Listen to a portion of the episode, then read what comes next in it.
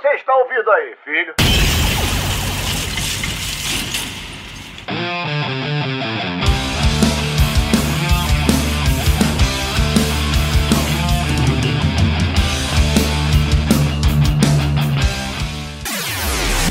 Sinfonexp.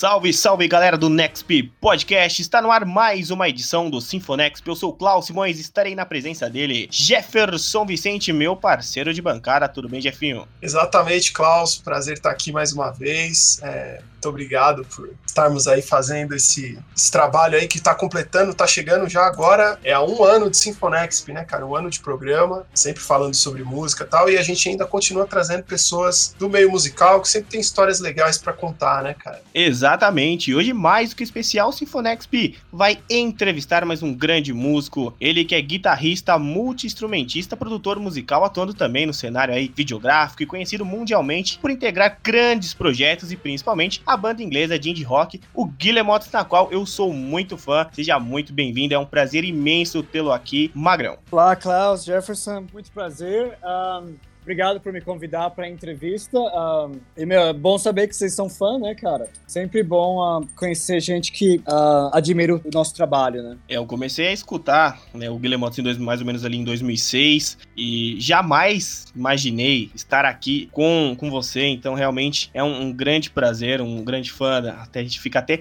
um pouco nervoso, isso é sempre o fio na barriga. Então, vamos dar início aqui à entrevista. Primeiro de tudo, para dar aquela descontraída, eu queria saber como surgiu surgiu aí, né, o seu apelido de Magrão, como surgiu o Mac Lord Magrão, MC Lord Magrão, que a gente estava até conversando aqui em off, para saber como surgiu tudo isso. Bom, o Magrão, na verdade, é um apelido antigo meu. Eu devo ter desde que eu tinha uh, uns 13 anos, eu acho. Eu acho que eu estava na sétima série na época. Uh, e tudo aconteceu por causa de uma menina de uma outra classe e ela entrou na minha sala, todo mundo começou. E, e o professor perguntou para ela qual que é o motivo que tá todo mundo um, oriçado, né, com a sua presença. Que ela falou: ah, a culpa é do Magrão. E aparentemente todo mundo na sala sabia que ela gostava de mim, menos eu, né? E como ela não sabia meu nome, ela se referiu a mim é, é Magrão. Daí o Magrão nasceu, né, cara? O MC Lord veio mais tarde. Eu tinha um projeto no Brasil de música experimental e industrial, electroacoustic, um, é meio que uma, uma confusão de uh, estilos chamada prendedor, o qual na real a gente tinha um prendedor uh, feito de madeira, né, gigante, pro provavelmente uns dois metros e meio longo, meio metro de altura, meio metro de largura, só que era oco. E a gente achou isso daí na rua, lá na Santa Cecília. E um amigo meu, o John, com quem eu tinha uh, o prendedor, ele pegou, na verdade, o prendedor com a intenção de usar de sofá na casa dele, mas não, não funcionou como sofá, né? E, enfim, e virou um instrumento musical pra gente, a gente usava como percussão, uh, a gente usava um monte de violão desafinado, parte da, da instrumentação e máquina de escrever, e caixa de fósforo, e uh, elástico, essas pastas que não sei se elas existem hoje em dia, mas pasta de, de Office Boy, que tinha elástico nelas, a gente usava elas também. Uh, enfim, e a gente foi convidado para tocar num festival em São Paulo de, de hip hop. E nesse dia que a gente estava se preparando para esse show, um dos nossos amigos o, virou e falou: Meu, a gente tem que introduzir vocês hoje como MC Lord Magrão e D. John, uh, pra né, ficar em linha com, com, com, os outros grupos de hip hop e, e rap e tal. Eu gostei do nome acabei um, acomodando ele pela, pelos últimos 20 anos. Então, foi muito mais assim uma questão de, pelo fato de você estar tá inserido naquele momento, de ter sido convidado a participar de um festival de hip hop, que surgiu o,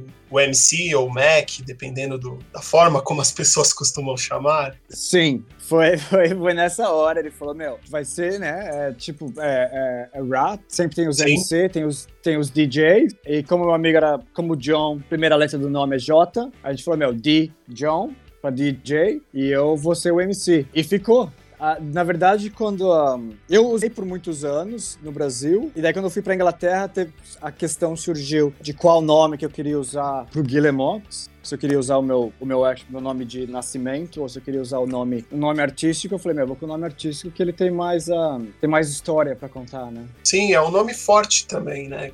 Querendo ou não, ele acaba chamando, acaba chamando atenção, né? Um nome assim que a gente fala, pô, Mac Lord, MC Lord, assim, acaba despertando uma, uma, uma curiosidade, né? E, bom, você já falou um pouco que tinha esse projeto da, que você até citou que era uma coisa assim meio industrial, e você também é, falou é, dessa coisa de utilizar vários instrumentos, de utilizar os violões, de utilizar máquina de escrever e tal. E, esse foi o seu início na música, ou antes você teve alguns outros projetos? Eu queria que você contasse um pouco da tua trajetória é, e falasse sobre as suas influências, suas principais referências, até a, a chegada ao Guillemots. Ao Guillemots. Uh, bom, a sua trajetória como um todo uma parte da minha família, do lado do meu pai, meus primos, eram tudo músico de pagode, samba. Ah, e desde pequeno, de domingo, a gente ia pra casa da minha avó pra, pra almoço, o que fosse, eles sempre estavam tocando em volta da mesa. E despertou essa parte de mim que musical, né? Ah, e eu sempre tive um interesse pela, pela música só por ouvir, eles são os primos meus, mas eles são de uma geração diferente, então eles são mais velhos do que eu. Um deles, na verdade, era parte do Raça Negra, um, antes do Raça Negra virar o, Raça Negra, na real. Então eles me influenciaram nessa área. Do lado da minha mãe, meus primos eram mais ligados em heavy metal. Uh, um deles, o Marcelo, me introduziu para uma banda, me introduziu pro Iron Maiden, Sepultura, uh, no final dos anos 80. E, enfim, quando eu tinha uns 9 anos, eu, eu entrei, me enrolei na, na banda da escola, comecei a aprender a tocar o trompete, que foi, na verdade, meu primeiro instrumento. Enfim, eu gostei, mas como era música de escola, não era quase uh, o suficiente porque o que eu realmente queria uh, desenvolver. E quando eu descobri o Nirvana, no começo dos anos 90, uh, ah, que foi, na verdade, introduzido por um primo meu, e eu comecei a ouvir outras bandas, que nem o Chili Peppers, Faith No More, L7, Pixies, Pavement, Sonic Youth, e foi quando eu me interessei pelo baixo. eu, eu vi o Flea tocando e vi o Les Claypool do Primus tocando tocando. E falei, meu, Suicidal Tenses também. Eu falei, meu, eu quero tocar o baixo, vou aprender a tocar baixo. Eu devia ter uns 12 ou 13 anos. Foi na época que eu falei, meu, quero ficar, quero tocar, quero tocar em banda de rock, tá ligado? Comecei a trocar, comecei a tocar baixo. Eu fiz umas aulas por uns três meses. Mas, meu, as aulas me entediaram até umas horas. Aprendi umas coisas legais. O cara me ensinou uma das músicas do Faith No More. A primeira música que eu aprendi, na verdade, a tocar foi um, Trem das Onze, que é um samba. Que ele, Demônios da Garoa, né? Poxa Demônios vida. da Garoa. Isso, é. Foi a, meu, foi a primeira música que eu aprendi a tocar no baixo. Pô, que ah, barato. É, que o professor falou: Meu, se você aprender a tocar samba, você vai aprender a tocar qualquer coisa. Eu falei: Firmeza. Mesmo que eu não tava tão interessado em samba nessa época, uh, valeu, valeu a experiência. E, meu, eu adoro aquela música, na verdade. Enfim, só aprendi isso daí, daí comecei a tocar baixo, daí comecei a tocar numas bandas com, com a molecada da, do meu bairro. A gente, no começo, era só cover, né? Daí a gente tocava Metallica, Iron Maiden, Nirvana, a Sepultura. Bom, na verdade eu tive uma que a gente tocava mais as, as, as, as bandas grunge, tá ligado? E uma outra que a gente tocava as bandas metal. Na época eu tava com duas bandas. E daí chegou numa hora que eu devia estar com uns 15, eu falei, meu, eu quero só escrever minha própria música. Eu não quero um, ficar tocando música dos outros, eu tenho que aprender a escrever música. E, e foi quando eu comecei a escrever música. Daí eu montei uma banda com os caras lá do Carrão, chamada Mescaline. E era eu, Charlão, o irmão dele, Gabriel, e o Luiz. E era tipo indie, Pixies, um, Sonic Youth, talvez? Sonic Youth, é, bem Sonic Youth, na verdade. Sonic Youth provavelmente foi uma oh, legal, que, cara. que me influenciou o máximo. Uh, e eu, até hoje em dia, sempre eu, eu, dou uma olhada no Sonic Youth. Eu achei no... curioso, é, só te interromper, você, você citou o Flea, né, e o baixista do Primus, né, como Sim. as referências, né, e você vê que a estética eu também, eu toquei baixo durante muitos anos, né, e as estéticas de baixistas das bandas são muito diferentes, né, o Flea. O Flea não ah. toca como a King Gordon, e que não, não toca toca como é. Chris Novoselic, que, não toca como. enfim. Então, assim, é, é, muito, é muito interessante a pluralidade que tinha nesse cenário dos anos 90 e você absorveu tudo dessa época muito rica do rock, né, cara? Ah, meu, completamente, cara. Eu, eu, hoje em dia eu faço, eu acho difícil achar banda de rock que eu, que eu admire e gosto. Tem, mas, uh, mas há algo nos anos 90 que, que nem você mencionou, como todas as bandas eram diferentes, mas todo mundo tava meio que na, na mesma cena, uh, de, uma, de uma forma ou de outra. Uh, e os estilos musicais, eu, eu, eu, o que eu adorava dos anos 90 realmente foi essa variedade. Uma das bandas, que nem o Chili Peppers, meio funk, metal, John Frusciante, uma grande influência minha um, na guitarra, mas daí você tem gente que nem os caras do Sonic Youth, praticamente fazendo barulho com a guitarra e só rabiscando. Um, e, e, daí você tem outras bandas como Nirvana, a qual a guitarra é pesada, é sólida, né, cara? Uh, tinha uma a, a variedade, a, a, forma que eu vejo na real, os anos 90, músico era músico e as pessoas tocavam instrumentos. O que hoje em dia, música eletrônica é legal, eu admiro e tudo. Tem uma falta de gente aprendendo a tocar um instrumento que é orgânico e, e, que depende no, do humano em forma de funcionar de acordo, sabe? Eu entendo. Eu acho que até a música eletrônica era mais viva, assim, você pegar ah, o Daft ah, Punk, o Chemical Brothers, ou até mesmo aquelas Exato. coisas do trip hop, Massive Attack, Portishead. Eu ah, sinto mais ah, alma naquilo ali do que, do que no que é feito hoje. Ah, sem, sem dúvida. É, não, sem dúvida. Você ouve like Chemical Brothers, tem uma puta influência de rock na música deles. Sim. E os caras os cara são genial, né, meu? A forma que eles formaram o Chemical Brothers e, o, e a assinatura tônica deles é inacreditável. Hoje em dia, mesmo hoje em dia eu ouço os discos deles dos anos 90 e parece que saíram semana passada, sabe? Ah, os caras muito à frente do que estava a acontecer, né? E eu acho que isso que era legal dos anos 90, que as bandas estavam sempre pensando à frente, de vez de tentar copiar uma outra, tava todo mundo fazendo o que queria fazer na real. Pois é, com certeza. E mas voltando para essa banda, o nome da banda era Mescaline, certo? Certo. Então, daí montei o Mescaline. Mesma época eu tinha formado uma outra banda, na qual eles tinham me convidado para fazer os vocais, mas uh, na época eu já tinha uma outra banda chamada Dog School, na qual eu fui com, que na época eu tava trabalhando num estúdio de música, uh, de gravação no carrão, e conheci a banda, eles falaram, oh, a gente precisa de alguém para cantar, você quer cantar? Eu falei, legal, eu, eu eu faço os vocais. Comecei a tocar com eles, o baixista saiu, daí eu comecei a tocar baixo e a gente fez vários shows, lançamos um cassete. Daí teve umas diferenças de opiniões de quem queria fazer o quê. Eu tava numa outra banda, Five Seven Found, que era com os caras do, do Mescaline e mais um grande amigo meu, o Sean. Bom, mas nessa época eu já tava começando a ouvir outro tipo de música, eu tava mais ligado numas bandas, no mais uh, alternativo, independente, banda independente. E o qual Five Seven Found tinha várias características características dessa. Era pesado, mais melódico. Essa banda aí também meio que se desmontou depois de um ano ou dois. Daí eu montei uma outra banda com os mesmos caras, menos o Batera, chamada uh, Gyrade. Essa durou mais ou menos um ano, provavelmente. Só que na mesma época eu já tinha outras, mais outras duas bandas, meio que a caminho. É, eu queria que você falasse um pouquinho do Prendedor e os objetos tocados de forma não percussiva. Também tem o Langues, o Trip Hop e o famoso Trio Charango, um projeto de vanguarda com shows de guerrilha.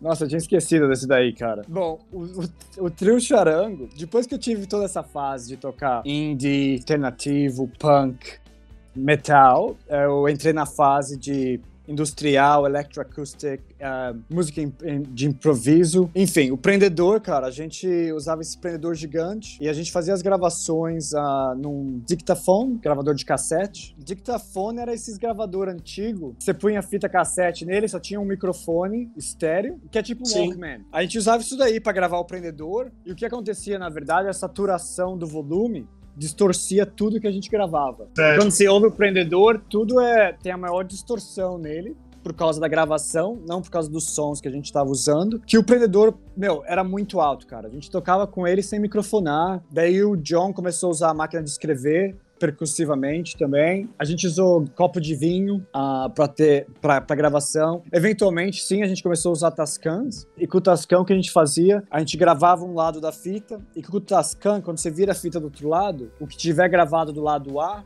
toca de trás para frente. E daí a gente gravava mais coisa em cima das gravações de trás para frente. E, meu, tem duas gravações do Prendedor na real. A, a primeira é a que tem todos a, esses efeitos que a gente usou e de só de brincar com com a fita cassete, aumentar a velocidade da fita, diminuir a velocidade, uh, usar coisa de trás para frente. E, e, meu, e os violão, a gente, a gente não afinava os violão. Eu lembro que o meu, o braço do meu violão uma vez quebrou, eu não tinha dinheiro para comprar outro, daí eu eu prendi o braço do violão com prego no, no, corpo do violão. E, meu, os instrumentos que a gente usava, qualquer pessoa que usar, olhasse pra eles falava, meu, não dá pra fazer música isso daí, né, cara? Mas, mano, a gente fez, saca, a gente fez mó som, a gente adorava, era mó diversão, a gente provavelmente ensaiava quase todo dia. E era tudo meio que improvisado. A gente tinha os, os temas, né? Tinha um, um, dos nossos temas chamava Prendedor Diz Não. E cada vez que a gente tocava era diferente. Uh, tinha uma outra chamada Xerox, por causa dos, das placas em São Paulo que você vê para todo lado. Xerox. Uh,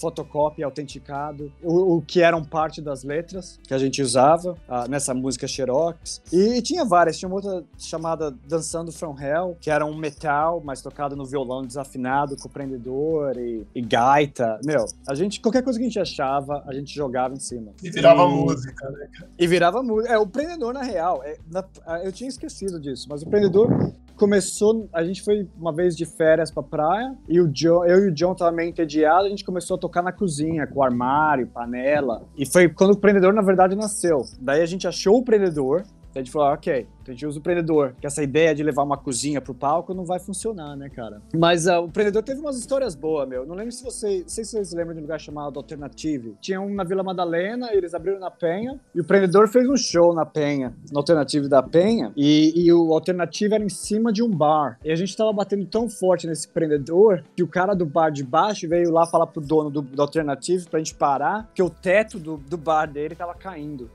Caraca! Por causa. por causa da vibração e, meu, e, enfim, daí a gente teve que mudar. A gente falou, meu, então não vamos tocar no palco, vamos tocar no outro canto, que não é em cima do bar do mano de baixo e daí não vai cair o boteco do cara. E, e meu, foi um dos melhores shows. A gente tocou na USP, foi um show ótimo também que é parte das gravações que a gente tem uh, do Prendedor. Uh, e foi com participação do Rafael. Puta, como é que chama aquela banda do Rio de Rap? A banda do Marcelo D2. Planet Rafael, Ramp. Planet Ramp. Planet Ramp. Como é que eu podia esquecer Planet Ramp? Uh, enfim, era o Rafael participou nessa gravação também, que ele tava no show. Ah, Rafael guitarrista, né? O guitarrista do Planet Ramp, sim. Isso, o Crespo. Isso. E daí isso aí é a história do Prendedor. E o Prendedor meio que meio que tomou uma folga e foi quando o trio Charango nasceu. O trio Charango era eu, o Chan, que participou a gente participou em vários projetos juntos. Um outro amigo nosso uh, na batera. E a gente tocava de tudo. O Chan tocava o charango, na verdade, que é um instrumento feito de casca de tatu. Eu tocava a sanfona, o xilofone, a violão. E era tudo improvisado, né? E eu lembro, um dos melhores shows que a gente fez foi na Vila Madalena. Foi na, na eleição que eu acho que o Paulo Maluf ganhou, cara. Eleição de 2000, eu acredito. E a gente fez um show de protesto no meio da rua. A gente montou tudo na rua e a gente tinha um megafone e a gente tava gritando: não vote no Malu, porque ele não presta, e esse tipo de coisa. E, meu, é, teve, tinha momentos que não tinha ninguém observando, assistindo o show, mas tinha hora que tinha, meu, sei lá, 200, 300 pessoas fechando a rua, que é, foi durante o horário que a gente entra em lei seca no Brasil, no dia, na noite anterior da, da eleição. E a, a, gente tomando conhaque na rua, né? Lei seca, mas a gente, meu, não, isso aqui é. A gente tá protestando contra uma dos políticos brasileiros e outra, toda essa lei seca e o que seja, enfim. E a polícia apareceu. e a gente falou, puta, e aí? A gente vai ser preso, não vai ser preso? Os polícia apareceu, olharam, viram que a gente não tava machucando ninguém, que a gente tava fazendo nada de errado, na verdade, a não ser tocar música e deixaram a gente continuar com o show. E, meu, a gente tocou, sei lá, cara, umas três horas, quatro horas, talvez. E, meu, e foi um desses shows, tipo, enorme. Uh, e provavelmente acho que foi a última vez que o trio Charango tocou. E daí, nessa época, foi quando eu comecei a me preparar pra, para sair do Brasil, na verdade. E essa lei, né, a lei seca, em 2020 tivemos a eleição aí para prefeito de São Paulo aqui e ainda existe. Sim. Faltou aí um trio charango mas como a gente estava em pandemia, não podia ter. E é muito legal saber essa sua referência criativa, né? É um músico totalmente diferenciado dos outros com esses projetos alternativos, essas não percussões indiretas, então isso é muito legal. Cara, é, a gente só pode parabenizar, né? Um músico quando ele é totalmente diferente. E a gente sente isso também num assunto que a gente vai entrar agora, claro, não poderia ser diferente, que é o Guillemot, né? Você falou que saiu do Brasil, então a gente já entra nessa questão de como que você entrou, cara, para o Guillemot. Ah, então, o Guilherme foi o seguinte, cara. Eu tava morando em Londres com a intenção de me mudar para Berlim. E tem uma revista em Londres chamada NM, NME, que é uma, uma revista de música. Uh, e eu comprei ela que eu falei, meu, eu quero ver quais os shows que tem em Londres no momento, antes de eu me mudar para Berlim. Comprei a revista e vi um anúncio do, de um cara procurando para músico, no qual ele se referiu que a experiência técnica de música não era importante. Ou seja, em, em outras palavras, não, não precisava ser um músico treinado. Qualquer músico, desde que fosse criativo, para entrar em contato. E eu mandei um e-mail pro cara e falei, meu, eu toco a. Eu toco máquina de escrever e caixa de fósforo. E, meu, nunca achei que o cara fosse responder pro meu e-mail, né, cara? E ele respondeu, falou, meu, que ótimo, vamos se encontrar, tomar um café e trocar uma ideia. E foi quando eu conheci o Fife, o vocalista do Guillemots. A gente se trombou, tomamos uns 10 expresso, trocamos ideias sobre música, sobre quais as intenções que a gente tinha com música. E depois disso, ele já tinha conhecido o Batera, o Greg, e ele falou: Meu, vamos uh, fazer um ensaio, ver como é que vai, né? Como é que a gente se, conhece, conhecer o Batera, o Batera tem que te conhecer. E a gente marcou um ensaio, no, no princípio era só nós três, né? Eu, Fife e Greg. E a gente fez um ensaio no escuro por três horas sem parar de tocar, só improvisando. E no final desse ensaio a gente falou: Meu, é isso aí, a gente é uma banda agora, né, cara? E pelo primeiro ano do Guilhermote, só que a gente fez foi improvisar, na verdade, tocar show em, em bar alternativo em Londres. E nessa época foi quando a baixista, a Arista, tava voltando. Ela morava em Nova York, ela tava mudando para Londres. E a gente falou: Meu, vamos começar a escrever umas músicas, né? Que gente, pra virar uma banda com música escrita ou que seja. E foi quando a gente começou a escrever o. Bom, Five já tinha umas músicas escritas pro, pro The Window Pane. E a gente começou a escrever mais música. E nessa época, como a Arista toca baixo, eu parei de tocar baixo, comecei a tocar guitarra. E, enfim, e, e a banda meio que foi se formando e cada um foi escolhendo os instrumentos que era mais de acordo com, o que era necessário para a música que a gente estava fazendo. A gente gravou um EP, o primeiro EP do Guillemots, uh, o qual foi lançado e, e foi um, como é que faz? Esgotou no primeiro dia. E foi quando o interesse das gravadoras maiores começaram a, começou a aparecer. E, enfim, e a gente, meu, e foi uma loucura. Toda gravadora queria assinar a gente, levando a gente para jantar e pagando. E nessa época, eu tinha o prendedor e o prendedor tava na casa dos meus pais no Brasil. E a gente teve uma, uma reunião com a Sony uh, em Londres. E eu falei, falei, meu, eu não assino contrato com ninguém enquanto o meu prendedor não estiver aqui. E os caras, não, não, imagina, a gente vai mandar o prendedor. Mandaram um caminhão na casa da minha mãe para pegar o empreendedor e mandaram para Londres e no final a gente não assinou com eles. Mas enfim. ah, tive que aproveitar a oportunidade, né? E daí o Guillemotes, a gente começou. Tipo, Guillemotes, meu, tudo aconteceu tão rápido que hoje em dia, 20 anos depois que eu olho e vejo como é que as coisas aconteceram, que eu, tipo, entendo um pouco melhor o que se passou. Mas na época a gente não parou, né, cara? A gente ensaiava todo dia, a gente tava em turnê a maior parte do ano, uh, tocando todos os festivais de verão da Europa e da Inglaterra, gravando e sempre escrevendo música. E, e agora, na verdade, que eu saí do Guillemotes em 2013 uh, ah, e tinha música gravada da época que eu estava na banda, o qual não foi lançada. E, para surpresa de todos, a gente vai estar tá lançando música nesse ano, 2021. Isso, isso que eu achei interessante, né, cara? Você é, ficou quanto tempo? Mais de 10 anos com eles, né? Uh, 10 anos. 10 anos, certo. E como é que como é que, é, assim, é, a experiência que você tem desse, de nesse período todo de Guillemot, assim, o brasileiro tocando guitarra é, numa banda indie inglesa, né, que é um sonho de vários músicos daqui, né, muita gente que tem, principalmente essa influência do rock britânico, né, tem esse, esse desejo de ir para fora e de fazer um som na terra do que, pelo menos na minha opinião, é o melhor rock do mundo, né, então, assim, co como que foi essa experiência para você, assim, o que, que você colheu, as coisas mais interessantes, ou até experiências que podem não ter sido tão legais, mas que agregaram é, a você, porque que tenham servido de aprendizado. Eu queria que você falasse sobre isso. Sim, ah, tocar numa banda britânica do tamanho do, do Guillemots foi uma das melhores experiências da minha vida, cara.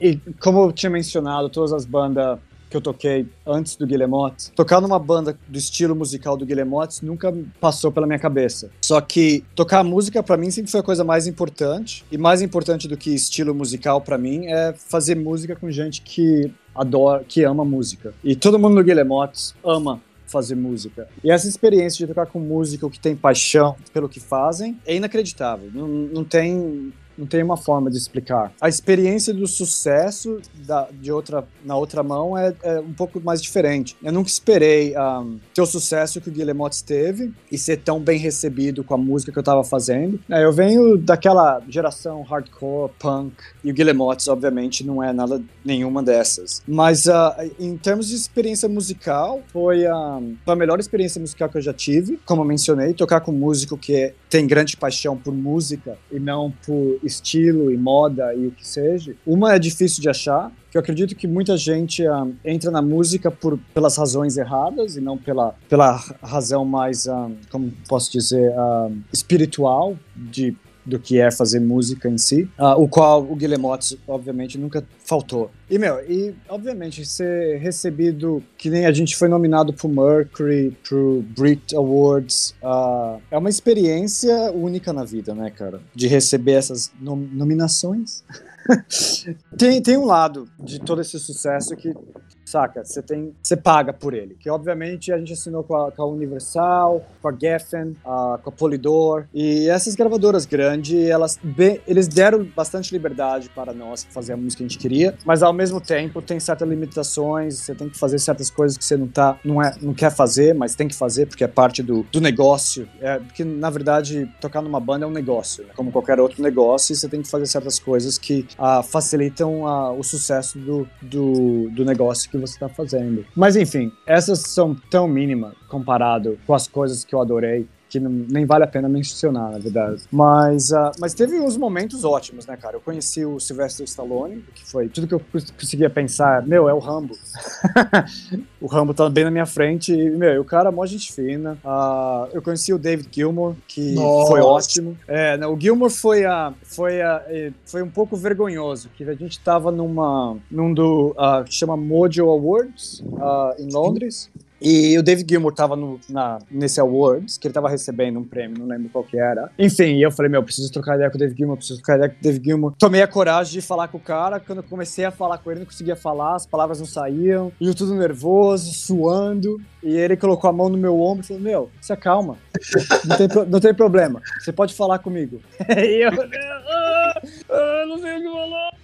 Enfim, mas, meu, uh, foi, uh, foi magnífico ter, trocar uma ideia com ele, uh, por mais curta que tenha sido. E teve outras pessoas que eu conheci uh, durante o meu tempo que valeu a pena, os caras do, do Radiohead, enfim. Mas a melhor parte de tudo com o Guilherme na verdade, sempre foi fazer música. E nem foi os shows, nem os awards, nem os as gravadoras, nem os discos. A parte que eu adorei mais era quando a gente se trancava no, no quarto que a gente tinha em Hackney e tocava música por três, quatro horas, sem questionar qualquer coisa, sem pensar no que a gente estava fazendo e só um, liberando essa energia into... Putz, David Gilmour, cara, eu fiquei assim pensando, meu, se, se eu tivesse no seu lugar, eu não, eu não ia conseguir abrir a boca, sabe? o é, som bom, do Pink Floyd ali na minha frente, sabe, assim, então eu, eu fico pensando, é. você falando dos caras do Radiohead e tudo mais, tudo minha escola também, cara. Então eu fico pensando, putz, meu, que surreal isso, né, cara? Ah, meu, total. Essa é a melhor forma de descrever surreal, cara. Quando eu comecei a escutar, assim, o Williams lá atrás ainda, eu, quando eu conheci o Jefferson, isso foi mais ou menos ali em 2014, e eu até falava para ele, na faculdade de jornalismo, ó, oh, escuta essa banda aqui, ele sempre foi muito fã de coisas inglesas assim, e aí você, no meio de tudo isso que a gente tava conversando, você disse que vai lançar coisa nova, então realmente teremos uma, uma inédita do Guillemot. Sim, uh, como eu mencionei, a gente passava horas gravando, bom, ensaiando, maior parte parte do nosso tempo, a gente gravava tudo que a gente fazia. Muitas músicas foi gravar, foi escrita depois que a gente improvisou elas e formamos a música e tal. E, enfim, tem como. Eu, não sei quantas músicas estão lá gravadas nesses uh, mini discs, mas tem uma cerca de 60 ou 70 mini discs, cada um tem umas 10 músicas neles. E a gente tem umas gravações que foram feitas pouco antes de eu sair da banda, em 2013. E a gente vai começar a lançar elas nesse ano. Acho que o primeiro sai em março. A gente vai fazer uma, uma série de uh, 7 polegadas, uh, vinil, com os lados B no digital bem, vão ser dessas gravações de mini disc que a gente fez durante os anos. Tudo começa agora, no, acho que em março é o primeiro, quando o primeiro sai. Em seguida disso, eu tô lançando um disco instrumental solo, tá saindo em cassete, a, pra uma gravadora pequena aqui da Austrália. E é, bom, enfim, e tem Guillemots que vai, que ninguém ouviu, que vai ser lançado durante esse ano, e é uma séries. A gente não sabe quando é que a séries vai parar, tudo depende de quanta música a gente conseguir salvar dessas gravações que a gente fez durante os anos. Então temos aqui uma notícia aí de, de um, uma inédita do Guillemots, isso aquece, né, os corações dos fãs, e é muito bom saber disso. Com certeza, porque durante anos, né, desde que lançaram essas questões de plataformas digitais, cara, eu pelo menos uma vez por mês eu entrava nas plataformas ainda com a esperança de ter alguma coisa nova. E até quando você vier, né, ao Brasil, quem tá escutando né, o podcast agora, é, o Magrão está do outro lado da terra, do outro lado do Brasil, está na Austrália nesse momento nos atendendo, com outro horário, aqui é de noite, lá é de dia, então isso é muito doido, assim. E eu entrei, cara, por todos os meses para saber, e quando você vier ao Brasil, quero que você autografe, porque eu tenho aqui o meu CD ainda, meu disquinho, a capa do meu Window Pane, e com certeza vai ser muito legal esse encontro. E eu queria fazer uma pergunta para você, que o que aconteceu de fato, né, com o Guilherme por que você saiu? saiu, é, esse fim. Nós não temos muitas informações né, do que de fato aconteceu. E aí, como você disse isso, essa esperança né, de retorno da galera, o que aconteceu de fato com para chegar ao fim? Ah, bom, na verdade, a banda nunca ah, parou oficialmente, né? O que aconteceu, na verdade, eu tive a minha primeira filha em 2008 e o meu filho nasceu em 2012. Para mim, na verdade, na época eu tive que escolher o que era mais importante em termos de da minha vida, na real. E, e a vida de músico, principalmente músico que tá sempre de turnê, não é a melhor opção para quem tem a família, sabe? E na época eu tava mais ligado em fazer filme e, e também eu sempre acreditei que você precisa sempre estar tá andando para frente, né, cara? Depois de passar 10 anos com o Guilhermotti, chegou uma, uma hora na qual eu não senti que eu tava. Uh, não tinha mais evolução no, no, meu trabalho. E eu queria fazer um trabalho, um projeto paralelo, e o Guilhermotti sempre interferia com projetos paralelos por causa das turnês e das gravações e tal. E foi quando. E eu queria passar mais tempo com a minha família também. Que, não, esses anos uh, das crianças que são pequenos, eles não voltam e são tão importantes pra, de estar presente, né, cara? Tem, tem muito é... artista, né, cara, que passa a vida na estrada, né, e quando vai ver o filho já tá adulto, fica pensando, poxa, o tempo passou e não vi meu filho crescer, né? Tem que ser, eu acho que tinha que ser todo mundo meio parecido com o que o John Lennon fez quando o segundo filho dele nasceu, que é, ele largou tudo e ficou, tipo, os cinco primeiros anos do, do Sean Lennon, né, fazendo pão dentro de casa e cuidando e participando da vida das crianças, do menino, né, na verdade, né, do garoto, né, do Sean Lennon. Sim. Então, o, o, eu acho que tem que ser assim mesmo, cara. Acho que todo artista tinha que.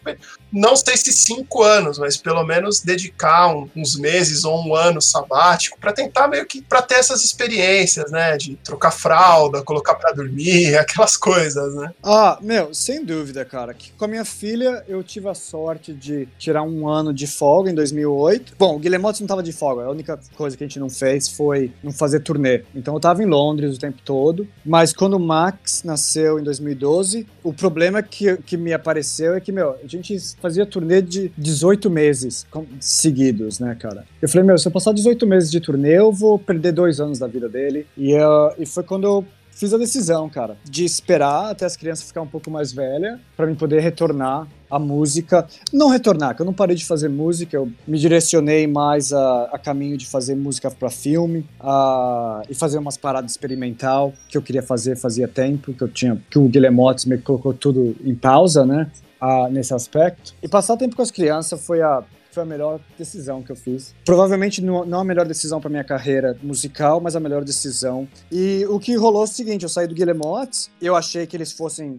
que eu nunca queria pro Guilhermotes parar quando eu saí da banda. Aí eu falei, meu, eu saio, tem as músicas gravadas, eles podem lançar isso daí, arrumam um outro guitarrista, ou talvez não, ou só adapta com os três. Mas, enfim, a banda parou, eles não lançaram as músicas que estavam gravadas comigo, e essas músicas ficaram sentadas na prateleira, né, por esses últimos sete anos. A baixista saiu da Inglaterra também, ela mudou, voltou para o Canadá. Enfim, e, e, o ano passado eu passei, passei bastante tempo conversando com o Fife, com o Greg, e foi quando a gente decidiu, meu, vamos lançar essas músicas, elas estão prontas, e vai ser uma boa forma de não terminar a banda, né, mas de manter a, a o Guillemots uh, vivo. É, Magrão, uma coisa que eu sempre falo até com o Jefferson mesmo é que uma banda ela nunca acaba, né? Tudo que ela produziu, tudo que ela gravou vai ficar eternizado. Hoje em dia a gente tem as plataformas digitais, tem o YouTube, tem até uma performance né, de vocês para BBC, então você vai poder rever aquilo várias vezes. Então, realmente uma banda nunca acaba. A história tá escrita, o áudio tá lá,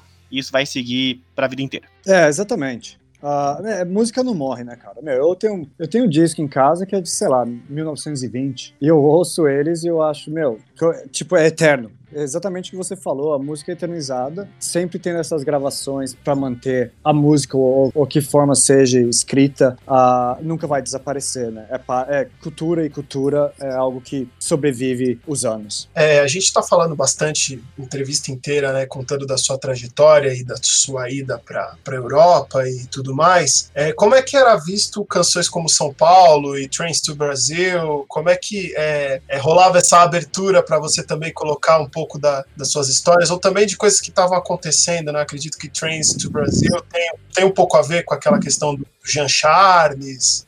É, eu, queria, eu queria que você falasse sobre essas, essas composições especificamente, né? Que tem algum link com o Brasil e da sua participação com relação a elas. Bom, meu, eu, eu sou brasileiro, né, cara? Eu, uh, eu tenho uma paixão pelo Brasil e o Brasil, por mais que me entristeça da forma que o país funciona, uh, eu nunca vou deixar de ser brasileiro. E quando eu estava na Europa, qualquer oportunidade que eu tive, ou quando eu estava no Guilhermotes, na verdade, qualquer oportunidade que eu tive de trazer atenção para o Brasil, uh, eu, eu tomei atenção. E, e sim, o Trens to Brasil é relacionado ao assassinato do brasileiro na estação de trem, uh, que aconteceu na época que a gente estava gravando Trens to Brasil, mais ou menos. E quando a gente estava pensando, eu conversei com o Five sobre que ele escreveu as letras para Trains to Brasil. E quando eu tava conversando com ele sobre isso, eu falei: meu, a gente tem que homenagear esse brasileiro que foi morto. E a melhor forma que eu achei de homenageá-lo foi fazer uma referência com o nome, no qual Trains to Brazil, desde que ele foi morto na estação de trem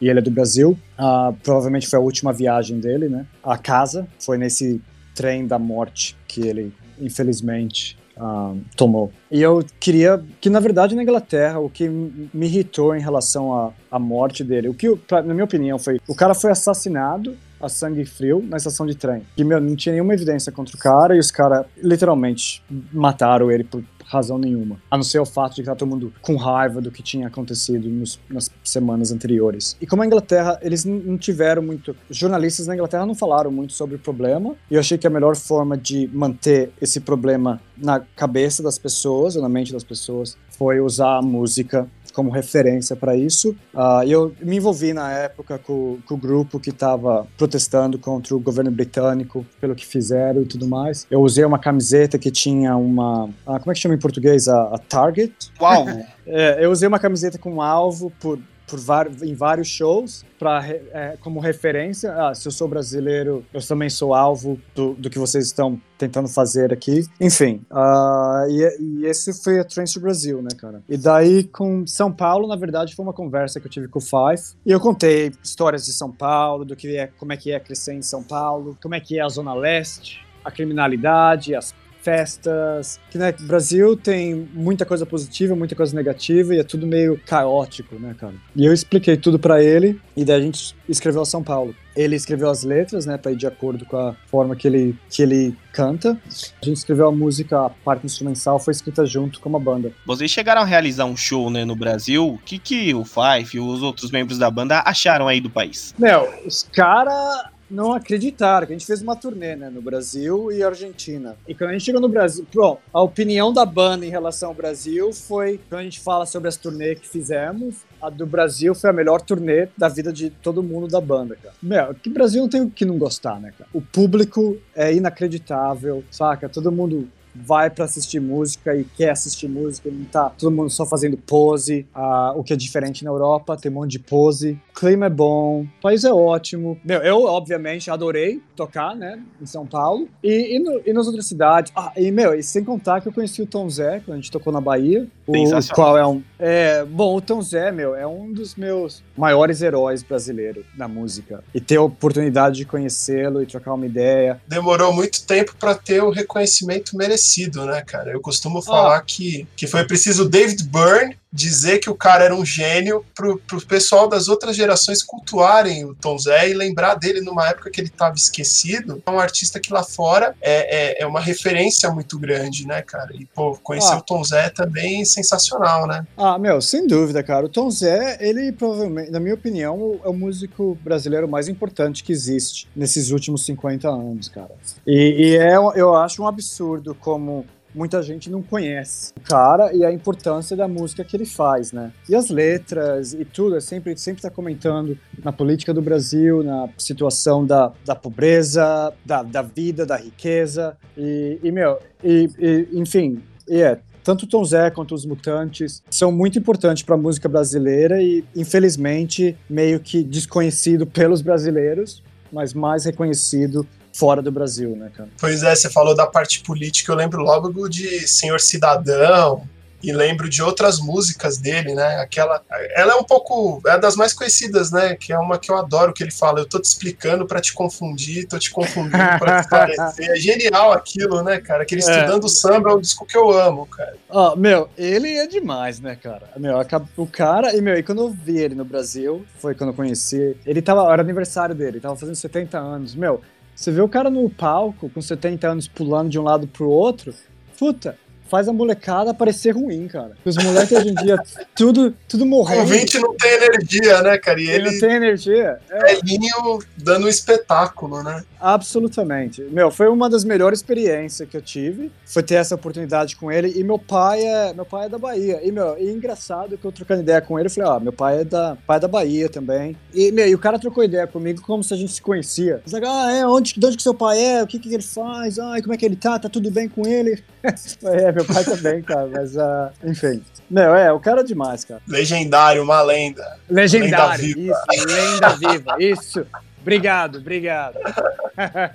e você também falou que você pediu, né, o prendedor lá pra gravadora, chegou até você. O que mais tem o, o dedo do magrão, assim, no Guillemots? Se você tem alguma outra história, uma curiosidade que você viveu com eles, assim. E eu queria que você falasse depois da direção, né, dos videoclipes, de Chris Cross, é, Take Me Home, Get Over It, essas músicas todas que você também participou, direção dos videoclipes. É, bom, enfim, Guillemots eu sempre tentei fazer que cada um tinha uma função meio que específica, né, cara? E a, a minha função era introduzir as, os, os objetos não instrumentais com a banda. Eu usei, eu usei furadeira, máquina de escrever com o prendedor, ah, com o também, e, e sempre tentando criar uma sonoridade uh, não familiar, né, no, com a música. E o lance dos, vídeo, dos vídeos, na verdade, eu entrei numa fase que eu tava bem ligado em filme, diretores de cinema como David Lynch, ou Salvador Dali e esses. Tive um monte de ideia, falei, meu, que tenho esse monte de ideia, eu quero fazer os vídeos. Foi quando a gravadora ficou meio hesitante de eu fazê-los, né? Porque eu não tinha experiência de direção. Mas, enfim, a gente conseguiu convencê-los para deixar eu fazer o primeiro vídeo, que foi o da Get Over, o qual eles autorizaram, eu fiz e pus toda a minha, as ideias, e daí mudei, fiz o da Criss Cross, uh, Take Me Home, esse daí eu fiz sozinho, tudo filmado uh, durante turnê na Alemanha, e eu queria experimentar com a parte visual também, que eu sempre fui muito ligado no visual, e como relacionar o, os visuais com as com a parte sonora da banda e, e foi quando deixaram fazer todo esse envolvimento com a, a estética visual da banda. É perfeito que deixaram nessa né, questão de você também mexer com a banda e então as dúvidas foram sanadas aí sobre o Guillemot. É, foi uma história incrível, todos os álbuns sempre tem aquele seu destaque, tem Trench Brasil que para nós aqui, né, do Brasil, é incrível, é uma, uma, música que trouxe muita gente que não conhecia, né, e essa pegada indie que o Jefferson sempre teve, é muito legal pra gente também, e aí o Magrão atendeu a gente perfeitamente, e vamos seguir agora com a carreira pessoal dele, que depois você foi também pro mundo do cinema, né, que você falou que compõe essas trilhas sonoras, e aí vem Boris in the Forest, né, desde o convite, como foi a experiência, e quais são os outros curtas que você fez e a experiência que tirou deles. Ah, bom, o Boris foi o primeiro que eu fiz, eu tava trocando ideia com o Rob, foi, que é o diretor do Boris. Ele falou: Ó, oh, meu, eu tenho esse filme que eu filmei fazem, uh, fazem uns dois anos, só que eu não, consigo, não acho a pessoa certa para fazer a trilha e eu não quero lançar o filme enquanto eu tiver a, a trilha sonora correta pro filme. E ele falou: Meu, você, vamos fazer? E eu, e eu fiquei muito excitado com a com a direção dele, eu assisti o filme, uh, tive várias ideias. Só que o único problema que eu tive da época é que eu tava. Foi quando eu tava mudando do, da Inglaterra pra Austrália. E eu mudei pra Austrália e pelos três primeiros meses eu não tinha nada aqui, né, cara? Tava tudo sendo enviado para cá, mas não tinha chegado aqui ainda. Então tudo que eu tinha era o meu, uh, meu laptop e basicamente só o laptop e, uma, e um violão, cara. E falei para ele, ó, oh, meu, eu, tô, eu não tenho uns instrumentos não chegaram aqui ainda, eu tô esperando tudo chegar, vai demorar três meses, mas tinha uns festivais de filmes que estavam chegando perto do, da data para entregar o filme. Ele falou, meu, o, eu falei, ó, oh, deixa comigo, eu vou ver o que eu faço. E eu acabei gravando a trilha sonora basicamente na, na cozinha da casa, da minha casa, com nada na cozinha, só esse laptop laptop e o violão. Usei copo de vinho, usei porta, usei portão, usei qualquer barulho que eu conseguisse achar para gravá-lo e daí manipular para criar a trilha. Eu fui gravando e usando e criando o sound design, né, para isso. E quando eu, mandei, eu falei, vou enviar pro Rob, né, ver o que ele acha e o cara adorou, cara. O cara, meu, perfeito. Vamos, é perfeito, vamos fazer uns, uns ajustes. Uh, eventualmente meus instrumentos chegaram e eu ainda tinha um pouquinho de tempo antes de entregar o filme a trilha, né? Então eu acabei gravando outras coisas, como o, o Teramin, a máquina de escrever a, foi usado, o trompete foi usado nele também. Mas eu tive que, meu, eu tive acho que um espaço de três ou quatro dias para finalizar a trilha antes de do filme ser enviado para os festivais, né? E eu consegui, o cara adorou e, meu, hoje em dia ainda olho para trilha do Boris e continua uma das minhas favoritas. E, e, desde o Boris eu fiz mais filmes, a maioria deles com diretores uh, ingleses, uh, alguns americanos. Eu me envolvi com um outro artista visual e eu fiz as trilhas para as uh, exibições dele. A minha mulher, a Suzy, ela também é artista e eu faço trilha para as exposições dela. A mais recente é uma que chama Blood Mountain, na qual ela usou 3 mil quilos de, de roupa uh, vermelha com slogan feminista nas, nas camisetas, que acaba indo pra, uh, no lixo, né? Que as pessoas não reciclam ou, ou, do, ou donam ou o que seja. Uh, ela criou uma montanha com essas roupas e eu fiz a trilha para a exibição. E no momento tenho mais me focado em exibições e uh, sound installations do que instalações de, de som, do que trilhas sonoras, na verdade. Principalmente porque desde o Covid, o ano passado, começou, quando começou em março, muita produção foi fechada e tem muito pouca coisa uh, sendo produzida uh, no momento, né, cara? Voltando um pouco para a questão, o fato de você é, ter saído do Brasil e ter ido para o exterior e tudo mais, eu queria saber de você é, como que isso aconteceu e se você tem a intenção de um dia é, regressar ao Brasil, de você voltar ao Brasil e, e de repente fa é, fazer de novo a sua trajetória musical por aqui, ou se sua vida realmente é Inglaterra, Austrália e não, não pretende se fixar novamente aqui no nosso país. Sim. A minha saída do Brasil, na verdade, começou com o empreendedor, cara. Que o John, ele é, ele é de Nova York e a gente tinha planos que a gente falou, meu, o empreendedor não vai, não vai vingar bem no Brasil por causa do estilo musical, mas uh, lugares como Estados Unidos oferecem mais oportunidades, né, para o tipo de música que a gente estava fazendo. E o plano era de ir para os Estados Unidos. Uh, o John foi, na verdade. Tive minha, o meu visto foi negado, o que fez eu ficar no Brasil por mais um ano uh, na época. E eu montei outras bandas nessa época do, do que eu fiquei preso no Brasil por esse ano, esperando tentar decidir o que fazer. E na mesma época eu tinha um projeto com outro amigo meu chamado Non Phone, e ele estava morando nos Estados Unidos na época. Era pra gente se encontrar, todo mundo ia se encontrar nos Estados Unidos para fazer esses projetos juntos, né? O Marcelo, ele virou e falou: Meu, de vez de vir pros Estados Unidos, já que os caras negaram o seu visto, você tá esperando para poder aplicar de novo, que a gente não vai pra Europa. Na Europa você vai poder entrar sem problema. A gente começa na Espanha e da Espanha a gente vai pra, pra Alemanha. E foi o que me levou pra Europa. Na verdade, eu tinha nenhum plano de ir pra Europa. Daí a gente foi, moramos em Barcelona, moramos na rua em Barcelona por um tempo. Daí o dinheiro acabou e foi quando uma amiga minha falou: Meu, por que você não vai para Londres, cara? Dá pra você trabalhar, você vai fazer o dinheiro. Daí de lá você vai pra, pra, Inglaterra, pra Alemanha, né? Daí foi quando eu tomei a decisão de mudar para Londres. E Londres, eu plano era de ficar dois anos, né, cara? A aprender a falar inglês e, e guardar uma grana para poder ir para Alemanha. E nos, no final desses dois anos que eu estava em Londres foi quando a, o Guilherme começou e daí a Alemanha nunca, nunca aconteceu, na verdade. Em relação ao Brasil, a gente, a, a minha família, a gente tem o plano de eventualmente mudar para o Brasil, mas no, quando a gente estiver mais velho, para se aposentar, talvez, mudar para o Nordeste do Brasil.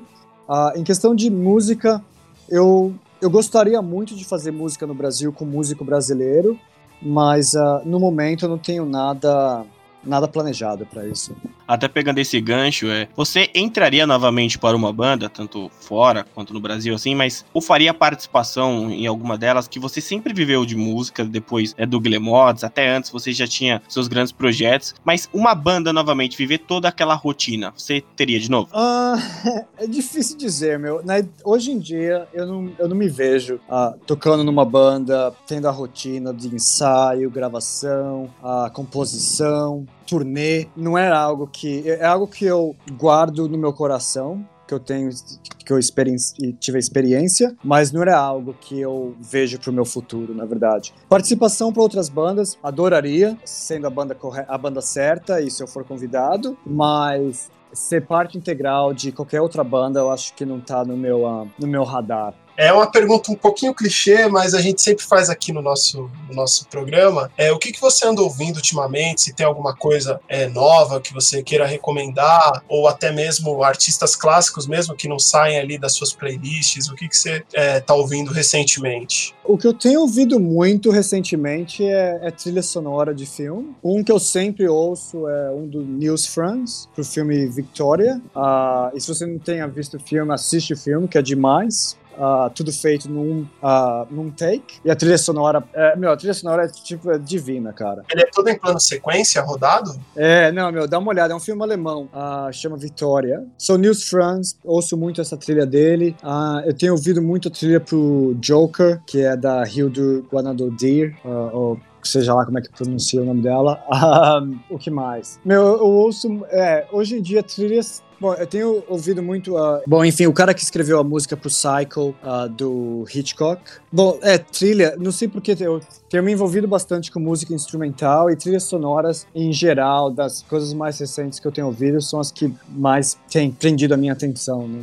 Certo. E para finalizar, é, quais são os seus planos para o futuro, é, os seus projetos, o que, que você está planejando para o meio musical aí, logo quando o mundo voltar ao normal, né? Quando essa loucura toda passar, se você tem alguns projetos já em mente, o que, que você pretende fazer é, a partir do momento que todos nós estivermos imunizados e que a vida possa voltar a ser o que era antes. Sim, eu tenho um projeto, na verdade, que começou por causa da pandemia, que é com um amigo meu aqui da Austrália chamado Troy Rainbow. Uh, enfim, ele a gente começou, a, a princípio era para ser um projeto de duas guitarras, tudo improvisado. Como eu e ele tem muitas características em opinião em relação à política, a forma que governos tentam uh, manipular e controlar todo mundo, a gente resolveu tomar um lado mais industrial com esse projeto. Uh, ele chama Surveillance, o que reflete né, o, o mundo de hoje em dia, com as, essas big tech companies e governos ouvindo e escutando e, e, filmando todo mundo e todos os passos que toma. Enfim, é um projeto novo, não quero falar muito enquanto não estiver uh, pronto para ser lançado, mas é algo que uh, eu, a gente está trabalhando esse ano é, provavelmente com lançamento no final do ano. E depois que tudo isso for lançado, né, seu projeto instrumental, as novas músicas do Guillemot saírem, você tá super convidado, Magrão, a voltar aqui no Sinfonexp, a participar novamente. Saiba que você tem dois grandes fãs aqui, principalmente eu sou um grande fã do seu trabalho, que já, como eu tinha dito, nunca imaginei, né, um dia estar tá falando com você e é um prazer imenso, né, receber você aqui no Sinfonexp. Desde já a gente já te agradece. Imagina, cara, o prazer é todo meu. Uh, muito obrigado por me convidar para fazer parte parte. Meu, adorei a conversa. Uh, e com certeza, assim que tiver algo mais sólido em relação aos lançamentos, eu mando a mensagem para vocês, a gente pode trocar uma ideia. E a hora que o Guilherme estiver saindo, eu, eu vou arranjar alguma coisa para vocês. Tá certo, fica aqui o, o, nosso convite. Foi um prazerzaço receber você aqui, claro, de, de forma remota, via internet, né? Você aí do outro lado do mundo. É, foi, foi um grande prazer bater esse papo contigo e ter essa conversa aí. Agora aqui nós estamos perto da meia-noite, aí deve já ser já de tarde, próximo do meio-dia. e nesse fuso horário rolou o nosso papo e sensacional. Muito obrigado Ótimo. mesmo. Imagina, cara, prazer é tudo meu e mais uma vez obrigado por, uh, por me convidar. Desculpa, tô tentando procurar as palavras em português e tá, não estão aparecendo. então é isso, galera. Estivemos com ele, né? MacLord Magrão, do Guillemons, todos os projetos maravilhosos, do Trio Charango, de São Paulo para o Mundo, um grande músico que fez parte aqui da entrevista do Sinfonexp. Nexp Podcast vai ficando por aqui. Eu sou Klaus Simões e estive na presença dele, Jefferson Vicente. Jefinho, como é que faz para entrar em contato com o Nexp? Siga-nos no Instagram, NexpBR, curta a nossa página no Facebook e acompanhe-nos pelo site, né, nexpbr.com, é, sempre trazendo matéria sobre cultura pop, cultura geek, sobre música. Teremos muitas novidades e quando o mundo voltar ao normal, com certeza a gente vai conseguir produzir muito mais coisas e trazer ainda mais conteúdo para você que acompanha o nosso trabalho. Muito obrigado e até a próxima. Valeu! Até a próxima, galera. O Nexp Podcast fica por aqui. Ouça o Sinfonexp, compartilhe o podcast arroba NextBR também no e-mail. Tá? Com um grande prazer estar falando para vocês. O que você está ouvindo aí, filho?